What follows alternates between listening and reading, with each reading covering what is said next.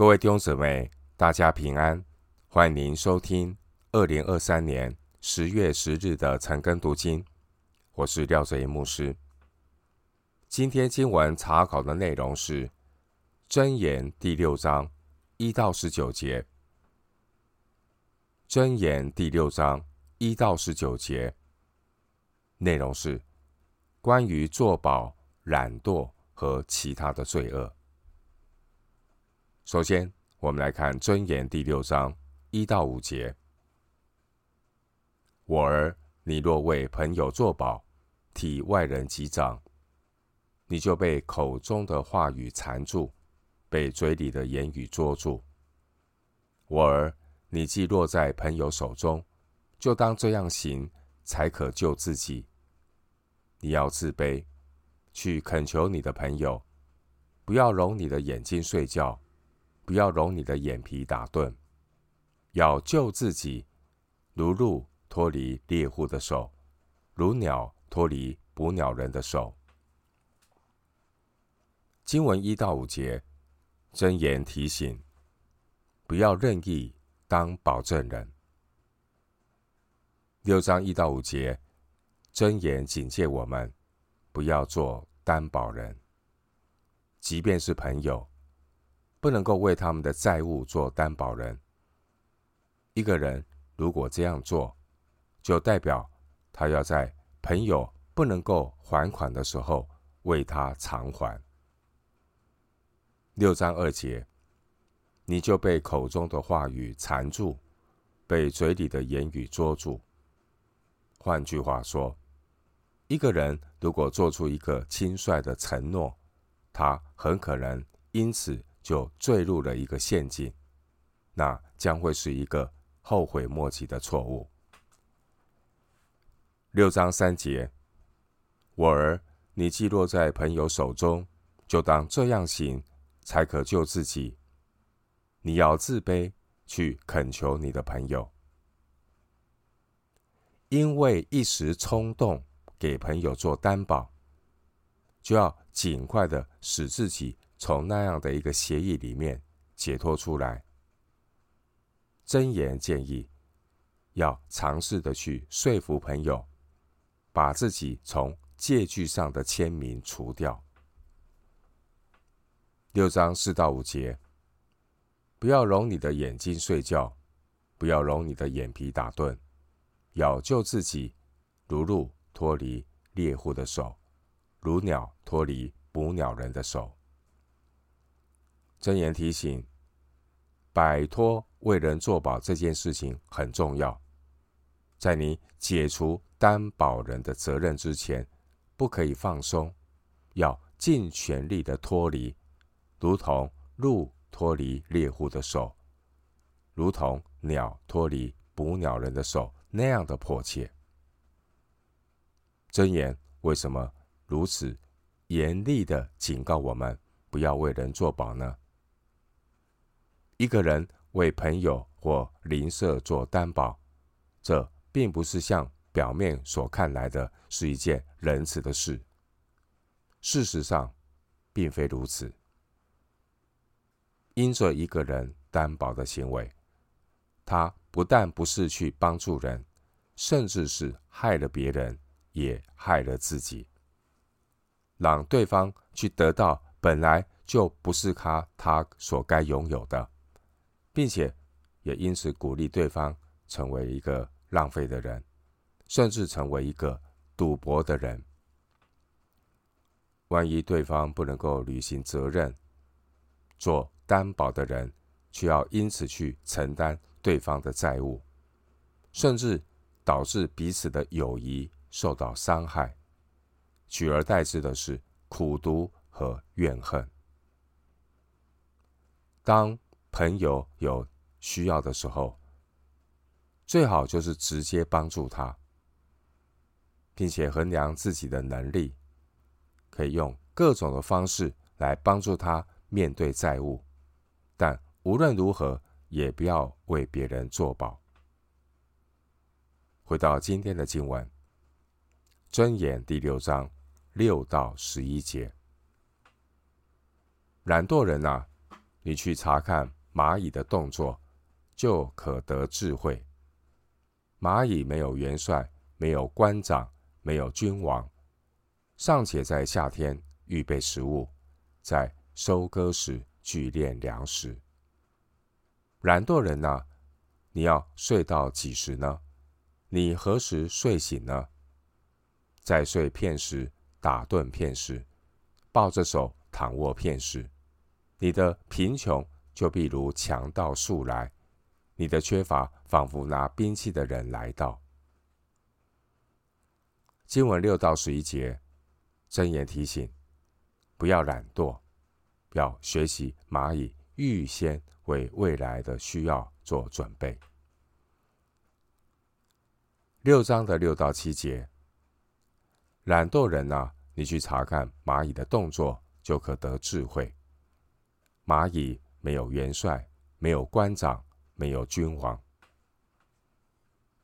六章六到十一节内容是箴言，要劝导人不要懒惰。箴言的作者以蚂蚁作为一个实物教材，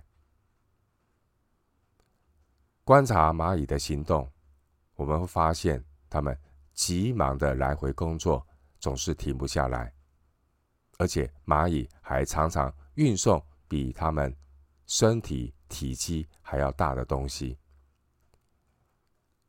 蚂蚁群没有上司，没有管工或监督，但是他们却能够把事情做好。我们观察一群蚂蚁的时候，会以为他们只是疯狂的向着各个方向移动，但其实他们的活动是有目的的，也是有方向的。纵然他们表面上，没有其他的蚂蚁来指挥或命令。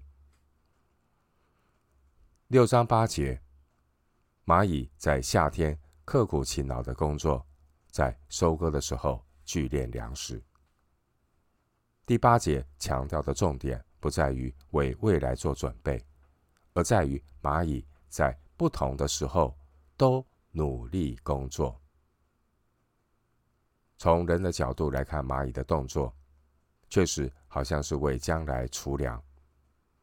基督徒也因为也应该要为未来做准备，但不同的地方是，蚂蚁的努力是为了今生今世，而信徒的盼望是未来是在天上。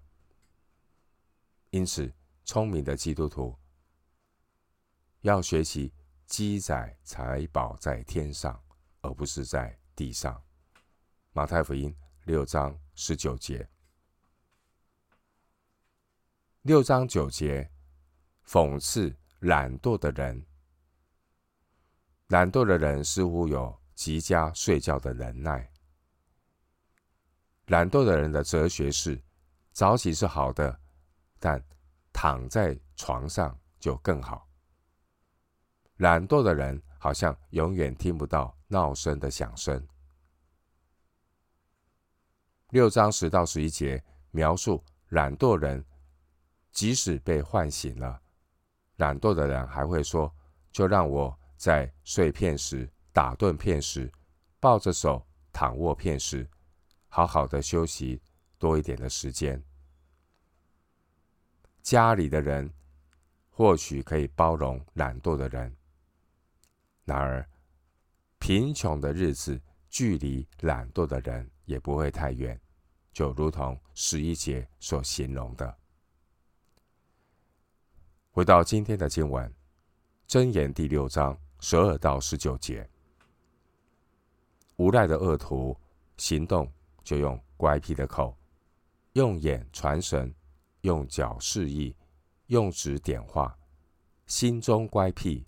常设恶谋，布散纷争，所以灾难必忽然临到他身，他必顷刻败坏，无法可治。耶和华所恨恶的有六样，连他心所憎恶的共有七样，就是高傲的眼、撒谎的舌、流无辜人血的手、图谋恶计的心、飞跑行恶的脚，吐谎言的假见证，并弟兄中布散纷争的人。经文十二到十九节，箴言提醒，不要随意挑拨离间，散布纷争。六章的十二到十五节，内容是对无赖恶徒的描述。经文所形容这个无赖的恶徒，他是一个不怀好意的骗子。无赖的恶徒用狡猾的笑容。掩饰他那一颗危险的心，到处用假话欺骗人。六章十三到十四节，这个无赖的恶徒，他使用各种暗示的手势和动作，给他的同党做暗号，让受害人放松警戒。恶人心中充满了恶意和乖僻，不断的。设恶魔，布散纷争。六章十五节，箴言描述恶人的结局，他很快就会大祸临头，连补救的指望也没有。弟兄姐妹，我们仔细观察，不难发现，今日的世界，每一天也都在上演恶人同样的戏码。尔虞我诈，互相欺骗。接下来六章十六到十九节，继续提到恶人所做的事，都是神所恨恶的罪恶，尤其是布散纷争。经文十六节说，耶和华所恨恶的有六样，连他心所憎恶的共有七样。有六样，有七样，这样的描述笔法，表明所举的内容是具体明确的，但并没有完全涵盖所有的内容。六章十七节提到，高傲的眼，就是心中无神，目中无人，永远以自我为中心，不把别人放在眼里。六章十七节提到撒谎的蛇，舌头被造的目的是荣耀耶和华。撒谎就是把舌头的功用扭曲成为卑贱的用途。属神的儿女有撒谎的行为，这与他的身份不相称，因为神是不撒谎的神。六章十七节提到流无辜人血的手，每一个人的生命在神眼中都有无限的价值。当年主耶稣在哥哥他山为了救赎我们，付出的流血的代价，就是证明了这一点。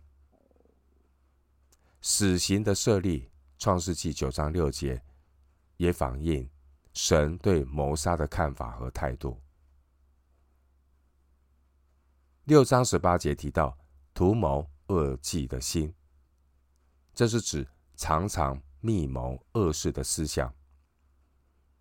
主耶稣在马可福音七章二十一到二十二节中也举列出相关邪恶的心思。六章十八节提到飞跑行恶的脚。神不但恨恶恶魔恶计的心，神更恨恶那急于行恶的脚，飞跑行恶的脚，最终会滑向死亡和审判。六章十九节提到吐谎言的假见证，原来的意思是指在法庭上的公开见证。这里是指日常生活欺骗的谎言。六章十九节提到弟兄中布散纷争的人，值得注意的是，神把那些在弟兄中间造成纷争的人，与杀人者、说谎者、和作假见证的人并列。以上这七项罪恶中，有多少的罪恶是导致当年主耶稣受审和被钉十字架的罪恶呢？以上所记载的七项罪恶非常明确，提醒我们，基督徒认罪的态度也必须是明确的，没有模棱两可。最后，牧师一段经文作为今天查经的结论：新约圣经彼得后书三章十四到十五节。彼得后书三章十四到十五节，亲爱的弟兄啊，你们既盼望这些事，就当殷勤，使自己没有玷污，无可指摘，安然见主，并且要以我主长久忍耐为得救的因由。就如我我们所亲爱的兄弟保罗，照着所赐给他的智慧，写了信。给你们，《彼得后书》三章十四到十五节。我们今天经文查考就进行到这里。愿主的恩惠平安与你同在。